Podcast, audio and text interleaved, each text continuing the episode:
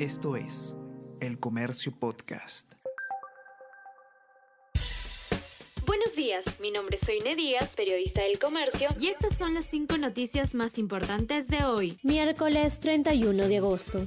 Dueño de empresa dio camioneta y 100 mil soles a asesor de Bermejo. Según colaborador eficaz, Yul Valdivia recibió de Elmer Macha vehículo para el congresista. Macha luego entregó supuesta coima para beneficiarse de obras. Este diario constató que Unidad ha sido usada por el legislador de cambio democrático en diferentes actividades, por lo menos hasta marzo de este año.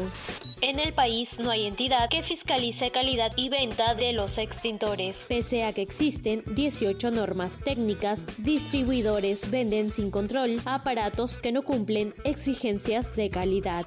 Inversión privada caería 4,5%, pero se recuperará en un 2,2% en el 2024. Según marco macroeconómico multianual del MEF, en 1,1% se sitúan las proyecciones de crecimiento de la economía para este año. La pesca sería el sector más golpeado, con menos 27,9% lanzan programa con Punche Seguridad con un presupuesto de 1.500 millones de soles. Este plan es lanzado por Tranquilidad Ciudadana. Consta de 30 medidas para combatir la inseguridad y delincuencia del país.